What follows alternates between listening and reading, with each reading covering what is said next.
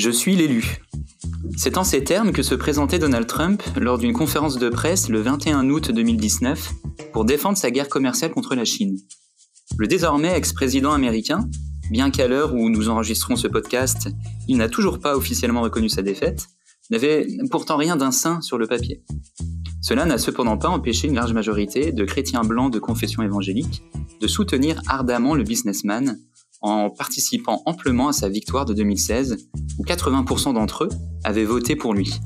Quatre ans de présidence Trump plus tard, ces soutiens de poids ont certes échoué à faire réélire leur candidat favori, mais ils pourraient continuer à influer sur la vie politique américaine à l'avenir. Alors qui sont ces personnes que l'on nomme dans la catégorie fourre-tout chrétien évangélique? Quelles sont les différentes composantes de ce groupe qui représente quelques 110 millions d'Américains?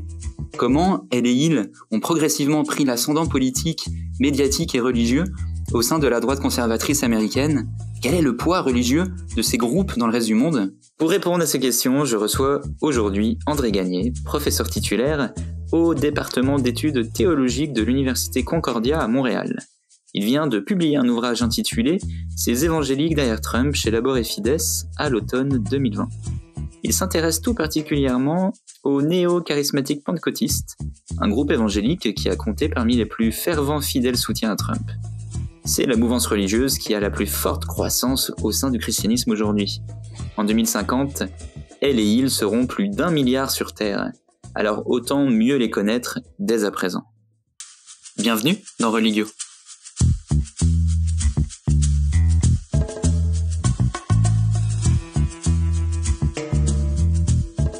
Commencer, est-ce que euh, vous pourriez revenir pour nous sur le parcours intellectuel, dire ce qui vous a mené à développer une, réflexion autour euh, de la droite religieuse, des, évangéliques, mais aussi je sais que vous êtes intéressé à la radicalisation et à la violence religieuse. J'ai travaillé, bien sûr, la question de la radicalisation et euh, de la violence religieuse, et ça fait plusieurs années mm-hmm. que je m'intéresse à cette question. Et plus particulièrement lorsqu'il s'agit de l'intérêt porté euh, pour la droite chrétienne, particulièrement aux États-Unis. Euh, mon intérêt s'est davantage euh, développé suite à l'élection, bien sûr, de Donald Trump en 2016. Et comme vous l'avez bien mentionné en introduction, euh, il y a eu une forte composante euh, de groupes que euh, l'on appelle évangéliques, hein, cette catégorie qui est un peu générale pour décrire une forme de protestantisme bien actif aux États-Unis et un peu partout dans le monde. Et je me suis intéressé à la à la question du rapport entre religion et politique, euh, et particulièrement du rapport de ces groupes-là euh, en politique américaine, euh, parce que ils ont un poids considérable. Vous avez mentionné 110 millions d'évangéliques euh, répertoriés par la Center for the Study of Global Christianity en 2020. Et j'ai bien sûr tenté de comprendre pourquoi euh, ce soutien à Donald Trump. Et euh, depuis quand euh, est-ce que ces évangéliques de tendance néo-charismatique pentecôtiste, depuis quand sont-ils présents dans le paysage américain? Et depuis quand euh, s'intéresse-t-il euh, au, euh, au, phénomène de la politique? Et c'est un peu ça qui m'a euh, qui m'a incité à publier cet ouvrage suite à, une recherche d'environ 4 à 5 ans sur la question de leur apport à la politique aux États-Unis. Euh, justement, vous l'avez vous l'avez mentionné, dire les évangéliques, c'est un peu, euh, voilà, vraiment euh, dire une catégorie un peu fourre-tout, c'est vraiment général. Est-ce que vous pouvez euh, davantage nous expliquer quelle est la particularité du mouvement néo-charismatique pentecôtiste? On les appelle aussi les, les born again, je, je crois. Ben, d'abord, c'est bien de le préciser que les néo-charismatiques pentecôtistes sont souvent compris comme étant une frange de l'évangélisme. Hein. Mm-hmm. L'évangélisme a été souvent euh, décrit dans des catégories un peu générales. Il y a euh, bien sûr euh, David Bibbington qui a parlé d'une espèce de, de, de caractéristique de l'évangélisme. il y avait dégagé quatre, quatre traits spécifiques à, à l'évangélisme, par exemple l'apport de la Bible en matière de foi et de pratique, hein, l'importance, la centralité de la Bible, aussi l'idée de la mmh. conversion, la conversion euh, à Jésus hein, comme sauveur personnel. Il y a aussi l'idée euh, qu'on a du sacrifice de Jésus en croix, le message de la croix ou du crucifié, ce que l'on appelle le crucicentrisme.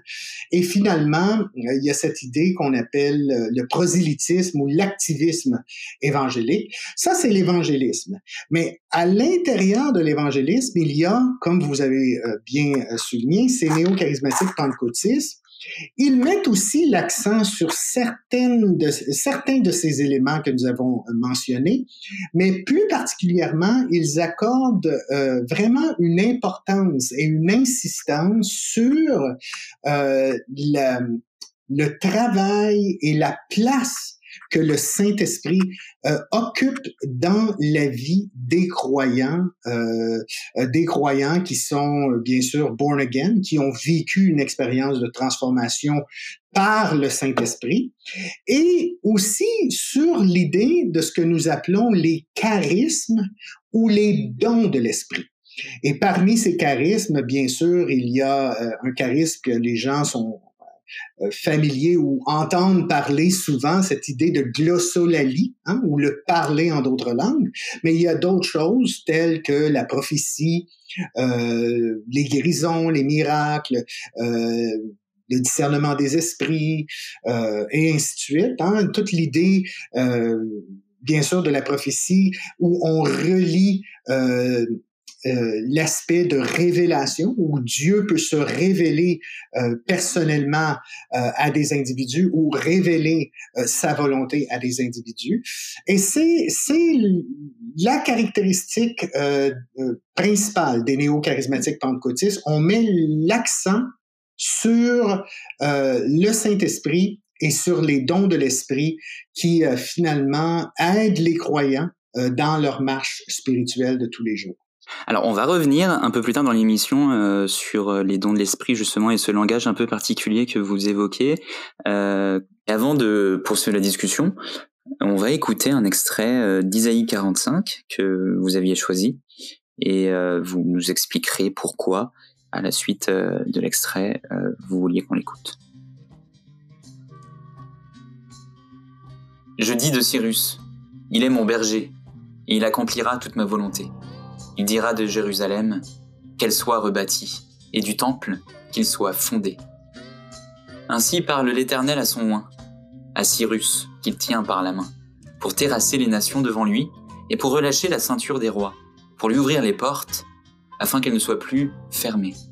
Je marcherai devant toi, j'aplanirai les chemins montueux, je romprai les portes d'airain et je briserai les verrous de fer. Je te donnerai des trésors cachés, des richesses enfouies, afin que tu saches que je suis l'Éternel qui t'appelle par ton nom, le Dieu d'Israël. Pour l'amour de mon serviteur Jacob et d'Israël, mon élu, je t'ai appelé par ton nom. Je t'ai parlé avec bienveillance avant que tu me connaisses. C'est moi qui ai suscité Cyrus en ma justice, et j'aplanirai toutes ses voies. Il rebâtira ma ville, et il libérera mes captifs, sans rançon ni présent, dit l'Éternel des armées. Ésaïe 44 verset 28. Ésaïe 45, versets 1 à 4.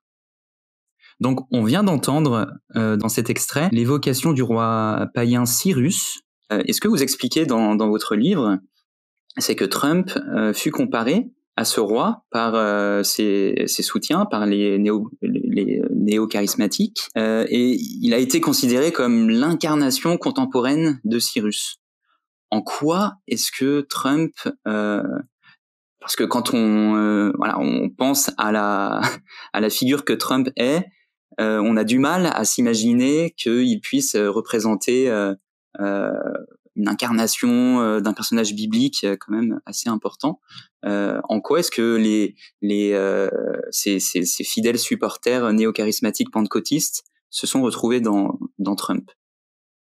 Oui, hein, c'est en fait le personnage euh, qui a euh, retenu l'attention le plus souvent dans les médias euh, généralistes, cette idée que Donald Trump serait un Cyrus des temps modernes. Vous savez, la question se pose surtout en lien avec le fait que Donald Trump ne semble pas incarner les valeurs judéo-chrétiennes. Et on se demande souvent pourquoi les évangéliques ont pu soutenir quelqu'un comme Donald Trump qui qui n'est pas euh, l'exemple du parfait chrétien.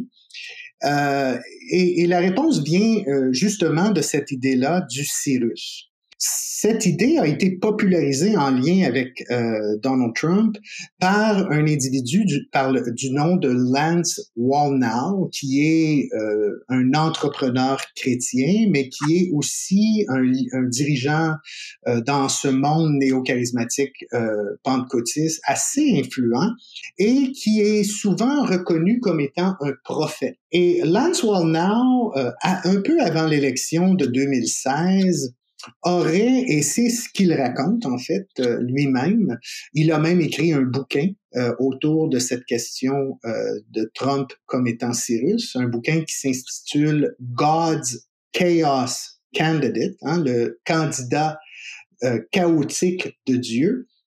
Et euh, dans son bouquin, Lance explique qu'à un certain moment donné, il réfléchissait sur la question euh, des élections, sur Donald Trump, sur les candidats, bien sûr Hillary Clinton, et il s'est senti euh, dirigé, hein, il s'est senti inspiré par l'Esprit Saint à voir dans la Bible, aller voir en fait ce passage du livre d'Ésaïe au chapitre 45. Et c'est là qu'il a, qu'il a, bien sûr, il a pris connaissance, et il savait déjà qu'il y avait ce personnage de Cyrus, hein, qui est un roi perse euh, qui a vécu au sixième siècle avant notre ère. Euh, et Cyrus est mentionné, comme vous l'avez bien lu, euh, et Dieu l'appelle son berger, Dieu l'appelle son élu, euh, le mot ici qui est utilisé, son oin, euh, qui est le mot qui équivaut à l'expression messie, mhm. hein, son messie. L'élu de Dieu. Oui, l'élu de Dieu, essentiellement. Et euh, Wallner est, est, venu à la, à la conclusion que euh, on était euh, dans l'année où nous allions voter pour euh, le 45e président des États-Unis et il est il s'est senti dirigé à lire Ésaïe 45 il a fait la correspondance entre Ésaïe 45, 45e euh, président des États-Unis, et a lu aussi dans la, le, personnage, ou a vu dans le personnage de Cyrus une espèce de, euh, il a vu Trump un peu dans ce personnage, parce que Cyrus était un roi païen. Hein? Cyrus était un roi complètement païen qui ne partageait pas la foi des Juifs à l'époque. Euh. Qui était riche, qui avait aussi, je crois, donner, euh, promettait beaucoup de donations. Euh. Oui, oui, oui. Et, et, en fait, il a été un instrument choisi par Dieu pour libérer le peuple juif de sa captivité. Parce que le peuple juif avait été en captivité euh, sous le, le, régime babylonien. Euh, bien sûr, les Perses ont conquis les Babyloniens et Cyrus a permis aux Juifs qui avaient été retenus en captivité pendant plusieurs années à retourner dans leur pays et à reconstruire leur temple qui avait été détruit par les Babyloniens. Et on se dit, bon, Cyrus, figure de libération, païen. Ça veut dire que Dieu peut choisir qui il veut pour accomplir sa volonté et Dieu allait aussi choisir Donald Trump malgré ses imperfections, pour accomplir sa volonté pour son peuple. Non seulement pour le peuple juif, parce que bien sûr, Trump a entretenu un rapport, euh, un, excellent rapport en fait, avec les Juifs, euh, avec l'État moderne d'Israël, en permettant bien sûr le rapatriement ou le déménagement de l'ambassade de, Tel Aviv à Jérusalem. On y reviendra, j'imagine, mais euh, euh aussi permettant euh, c'est aussi l'idée de, de, défendre aussi le peuple de Dieu, qui est compris comme étant l'Église en Amérique, et se faire le champion de la liberté religieuse euh, des chrétiens qui se sont pendant des années senti lésé sous la présidence d'Obama. Ça veut dire que c'est une espèce de d'ami hein, euh, des croyants et c'est quelqu'un qui va restaurer les valeurs judéo-chrétiennes euh, en Amérique. Mais alors maintenant que on peut dire que Trump a été battu par Joe Biden, euh, quel rôle euh, va pouvoir garder Trump euh, au sein du mouvement évangélique et est-ce que les néo-charismatiques euh, ne vont pas essayer euh, de le remettre sur la scène politique? Est-ce que euh, ils vont continuer à le soutenir? On sait qu'il y a quand même aussi beaucoup d'autres personnalités, d'autres leaders, voire même leaders. On, on, va reparler un peu plus en détail là de Paula White par exemple. Est-ce qu'on peut imaginer que les, les évangéliques vont, vont vouloir continuer a vraiment pesé sur euh, le plan politique euh, et social aux États-Unis comme euh, bah, ils, ils, ont pesé depuis depuis quatre ans Bon, c'est une excellente question. L'après Trump, parce que vous savez, plusieurs personnalités qu'on dit des personnalités prophétiques dans le mouvement néo-charismatique pentecôtiste de tendance évangélique là, aux États-Unis avaient prédit la victoire de Trump avait prédit un second mandat pour Trump. Mais ça ne s'est pas produit. Bon, on a toutes sortes d'explications pour cela. Euh, on a trouvé toutes sortes de raisons pourquoi ça semble pas s'accomplir. Encore une fois, certains d'entre eux espèrent un revirement. Hein? On, parle beaucoup, on, a parmi ces milieux-là, dans ces milieux-là qui ont soutenu Trump, on, parle beaucoup de, corruption, de fraude électorale, que l'élection a été euh, a été volée. Hein? On, utilise un peu la même rhétorique que Trump utilise. Euh, pour euh, expliquer sa défaite. Trump n'a pas été réélu malgré les prophéties de plusieurs manières. Je vais les énumérer parce que c'est important pour les gens de comprendre comment les leaders charismatiques et pentecôtistes s'en sortent. Hein? Lorsqu'il y a justement euh, des choses qui ne vont pas selon euh, leurs leur prévisions. D'abord, il y a l'idée, comme on a dit, qu'il y a une fraude et que cette fraude sera exposée et que finalement euh, Trump sera l'élu, hein? il sera réélu et on, et on démontrera qu'il y aura eu fraude. Mais parmi ceux qui finalement ont commencé à admettre qu'ils s'étaient peut-être trompés, on justifie le fait que les prophètes, euh, dans la conception des prophètes à l'intérieur du Nouveau Testament, les prophètes peuvent euh, parfois se tromper et que toute prophétie doit être évaluée et doit être jugé. Et on cite euh, euh, plusieurs textes bibliques pour, pour finalement légitimer ça. Mais on explique aussi le fait que Trump n'a peut-être pas été élu parce que Dieu voulait servir une correction à ceux qui l'ont soutenu à tel point qu'ils l'ont idolâtré, qu'ils ont idolâtré Trump et qui ont mis Trump sur une espèce de piédestal et que seul Dieu doit être celui qui est mm-hmm. adoré.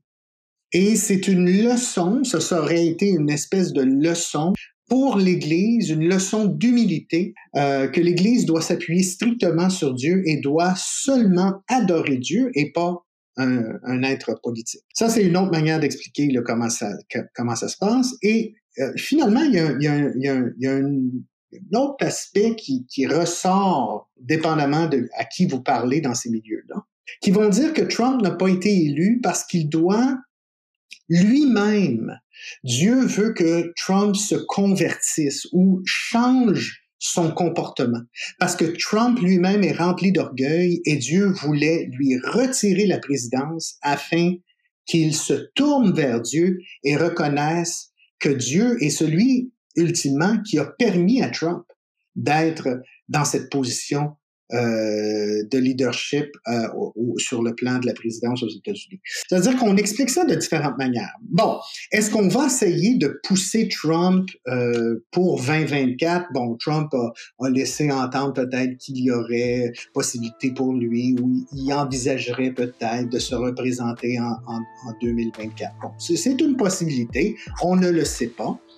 En même temps, les néo-charismatiques pentecôtistes qui ont été près du pouvoir américain, euh, qui ont prophétisé justement que Trump allait, allait être réélu, ben, ils ont perdu du, moins une certaine crédibilité euh, dans l'opinion publique hein, en général.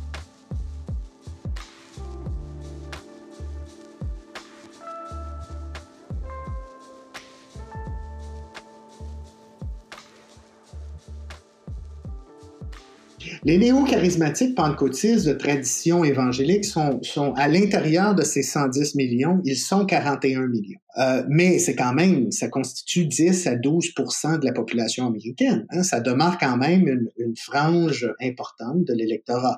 Mais ce qui, ce qui est important, c'est que euh, Là, sur le plan politique, les néo-charismatiques pentecôtistes, c'est la première fois qu'ils sont aussi proches du pouvoir américain. Les évangéliques, eux, les évangéliques traditionnels, euh, ils ont goûté euh, à la question du pouvoir américain, euh, de, c'est ça, du pouvoir politique américain. dans les années, par exemple, au milieu des années 70, il y a eu l'élection de, de, Jimmy Carter, qui était lui-même un born again. dans les années 80, il y a eu une mouvance qu'on appelle la, la, moral majority, qui ont fait élire à deux reprises Ronald Reagan. Euh, dans les années 2000, on a eu George W. Bush qui se considérait aussi comme étant un born again. C'est-à-dire que les évangéliques traditionnels qui ne sont pas nécessairement issus euh, de la mouvance néo-charismatique pentecôtiste, eux vont continuer à travailler hein, à euh, se trouver un candidat qui va qui va bien sûr être possiblement un candidat euh, républicain, parce qu'on s'entend que la droite religieuse ou la droite chrétienne, elle s'est, elle s'est cooptée euh, le, Parti euh, républicain aux États-Unis. Eux vont continuer. Mais les néo-charismatiques pentecôtistes, ils vont, ils vont possiblement tenter de continuer à s'allier avec la droite chrétienne, mais peut-être qu'ils vont prendre une place plus modeste en raison que les leaders néo-charismatiques pentecôtistes étaient vraiment à l'avant-scène sous la présidence de Trump.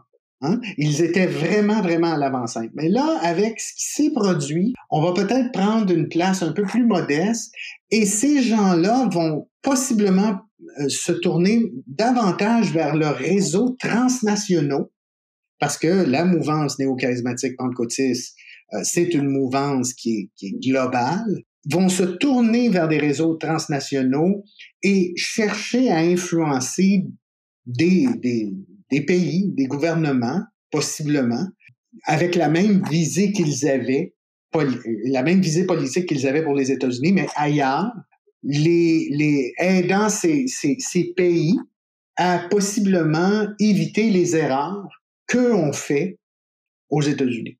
Voyez-vous? Ça veut dire que c'est un peu ça qui semble se dessiner dans le paysage des néo-charismatiques pentecôtistes, mais la droite chrétienne, euh, la droite chrétienne elle-même va continuer euh, à, chercher à s'investir euh, politiquement aux États-Unis. Et donc le projet politique qu'on leur, dont vraiment tout le monde a peur, on, prête souvent aux, aux néo-charismatiques pentecôtistes l'idée qu'ils voudraient instaurer une théocratie aux États-Unis. Vous, vous pensez que euh, c'est pas euh, c'est pas demain la veille quand même que ça va ça va arriver. Hein? Mais de, de c'est certain que pour les évangéliques investis politiquement, euh, il, y en a des évangéliques investis politiquement qui s'adonnent à un projet idéologique qu'on appelle le dominionnisme. Ouais. Bon, le dominionnisme et, les, bien sûr les néo-charismatiques pentecôtistes s'investissent beaucoup dans ce, dans ce projet-là. C'est l'idée que les croyants sont appelés par Dieu à dominer mm-hmm. la société en prenant contrôle des institutions sociales, culturelles et politiques d'une société. La stratégie pour faire advenir ce dominionnisme, c'est une stratégie qu'ils ont développée avec le temps qui s'appelle la stratégie du mandat des sept montagnes de la culture, qui est finalement, la culture est comprise comme étant des sphères d'influence telles que la politique, l'éducation, les médias, la famille, euh, l'économie, les arts et spectacles et euh, la religion le monde religieux. L'idée, c'est de faire en sorte qu'il y ait des croyants, des chrétiens qui adhèrent à ce principe euh, idéologique de dominionnisme, qui s'investissent dans ces sphères d'influence afin de changer et de transformer la société.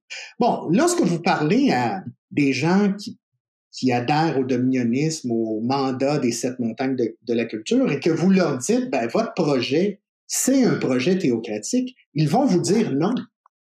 Ils vont vous dire non, nous ne sommes pas des théocrates, nous, nous croyons à la démocratie, euh, nous croyons aux institutions démocratiques. Et en fait, c'est vrai, ils se servent de la démocratie pour justement euh, avoir des gens en place, hein, que ce soit sur le plan politique, social ou culturel, euh, qui vont finalement changer les mentalités à l'intérieur de ces sphères d'influence. C'est vrai que c'est démocratique, mais on se sert de la démocratie, on se sert des leviers démocratiques pour, en fin de compte, mieux la subvertir. Parce que ce qu'on fait avec cela, c'est que lorsqu'on a des gens où on les veut, ben, on peut changer les politiques d'un pays. Voyez-vous? Et c'est ce que la droite chrétienne a réussi avec Donald Trump. Même si Donald Trump a perdu, la droite chrétienne, elle, n'a pas perdu. Parce que Donald Trump, euh, lors de son mandat, exemple très concret, c'est qu'il a appointé trois juges conservateurs à la Cour suprême des États-Unis. Et là, le ballon du pouvoir est clairement entre les mains des conservateurs. Vous avez six juges conservateurs contre trois juges plus libéraux ou progressifs. Euh, ça, ça fait une grosse différence lorsqu'il est question de discuter de politique aux États-Unis. Hein. Euh, et en ayant le contrôle à la Cour suprême des États-Unis, mais on peut justement renverser euh, des décisions qui ont été prises, des décisions juridiques qui ont été prises, par exemple, le droit à l'avortement, euh, mm-hmm. On a possibilité maintenant de, de remettre en question ce droit hein, et de renverser euh, la, la, fameuse Roe versus Wade. Qui a été institué en 1972, hein, le droit à l'avortement. C'est-à-dire qu'il y a tout ça qui finalement entre en ligne de compte. C'est certain que les néo-charismatiques pentecôtistes, même aux États-Unis, veulent encore un projet dominioniste. Hein, ceux qui l'ont appuyé, ceux qui ont appuyé Trump ont encore en tête, les dirigeants de ces mouvements-là ont encore en tête une forme de dominionnisme.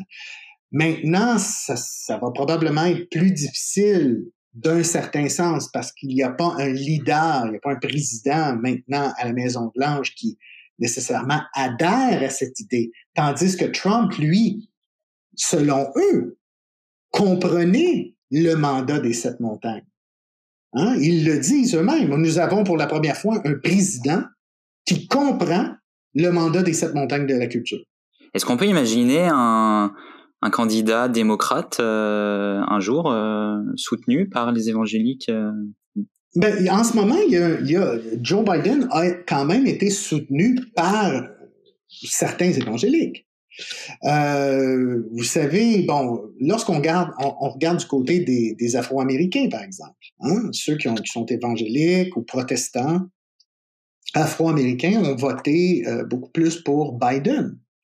Euh, et il y a une minorité d'évangéliques qui avaient voté pour Trump en 2016, qui se sont tournés du côté de Biden. Euh, parce que euh, certaines des politiques de Donald Trump, euh, il ne se reconnaissait plus dans, dans, dans, ce que Donald Trump faisait sur le plan de la gestion de la pandémie, par exemple, ou ses rapports et ses, et ses commentaires désobligeants envers les Afro-Américains, hein, son, son soutien à, à, des, à une tendance, euh, euh, de, une tendance euh, qu'on retrouve euh, parmi les, suprémacistes, euh, les suprémacistes blancs. ils étaient inconfortables avec ça. Mm-hmm. Même s'ils disaient être pro-vie, ils ont décidé, certains d'entre eux, de voter pour Trump parce que pro-vie, pour eux, déborde. Hein, c'est quelque chose qui déborde la question euh, de l'avortement. Euh, Pro-vie, c'est savoir gérer une pandémie. Quand il y a des milliers de, personnes qui décèdent à cause du fait qu'un président n'est pas capable de prendre des décisions euh, euh, et n'est pas capable de suivre les recommandations euh, de son équipe euh, médicale, pour eux, c'est un problème. Mais en même temps, c'est moins difficile pour eux, là, en ce moment, de voter pour, pour Biden parce qu'ils ont eu déjà les acquis Hein? Ils ont déjà des acquis avec Donald Trump sous sa présidence, dont ces juges conservateurs. Ils vont pouvoir revisiter la question de l'avortement à un certain moment donné. Voyez-vous? Mais on est quand même aux États-Unis dans la mentalité états-unienne, surtout du côté de ces groupes ultra-conservateurs chrétiens religieux. C'est presque inconcevable d'être un chrétien et voter démocrate. Et c'est pour ça qu'il y a une tendance de la part de la droite chrétienne et de la part de ces groupes euh, néo-charismatiques qui ont soutenu Trump à démoniser l'adversaire politique, surtout les démocrates, disant que c'est un parti anti-Dieu, disant que les démocrates sont sous l'influence de forces euh, démoniaques et ainsi de suite. Quand vous dites que c'est difficile aujourd'hui euh, en tant que chrétien de voter démocrate, euh, ça veut dire que euh, Joe Biden, lui, pourtant, euh, s'est toujours affiché comme euh, catholique, même au sein des des catholiques, c'est pas forcément les les, les croyants catholiques américains n'ont pas forcément suivi la candidature de de Biden. En fait, il y a eu des catholiques qui ont suivi la candidature de Biden, mais il y avait un sondage euh, juste quelques semaines, deux, trois semaines avant les élections, et encore une fois, les catholiques blancs euh, allaient voter pour Biden à 53% euh, pour euh, Trump à 53% C'est-à-dire qu'on va retrouver souvent du côté des, des catholiques un peu la même, la même, les mêmes appartenances religieuses parmi les minorités, ils vont se retrouver parfois plus du côté des démocrates. Mais euh, bien sûr, comme je vous dis, euh, pour ceux qui ont soutenu Trump, pour ces ultra-conservateurs de la droite chrétienne qui ont soutenu Trump, euh, pour eux, Biden, c'est pas le reflet du chrétien euh, pour lequel ils, devraient voter. Parce que pour eux, le Parti démocrate, ce n'est pas un parti qui adhère selon leur conception de qu'est-ce que le christianisme. Ce n'est pas un parti qui adhère au principe judéo-chrétien qu'ils partagent. Et si jamais vous avez envie de prolonger la réflexion sur le sujet, je vous invite fortement à vous procurer le livre d'André Gagné, Ces évangéliques derrière Trump, paru chez Labor et Fides en septembre 2020. Merci à André Gagné, merci à la chaire de recherche droit, religion et laïcité de l'Université de Sherbrooke, merci au Sodrus et à très vite pour un nouvel épisode de Religio.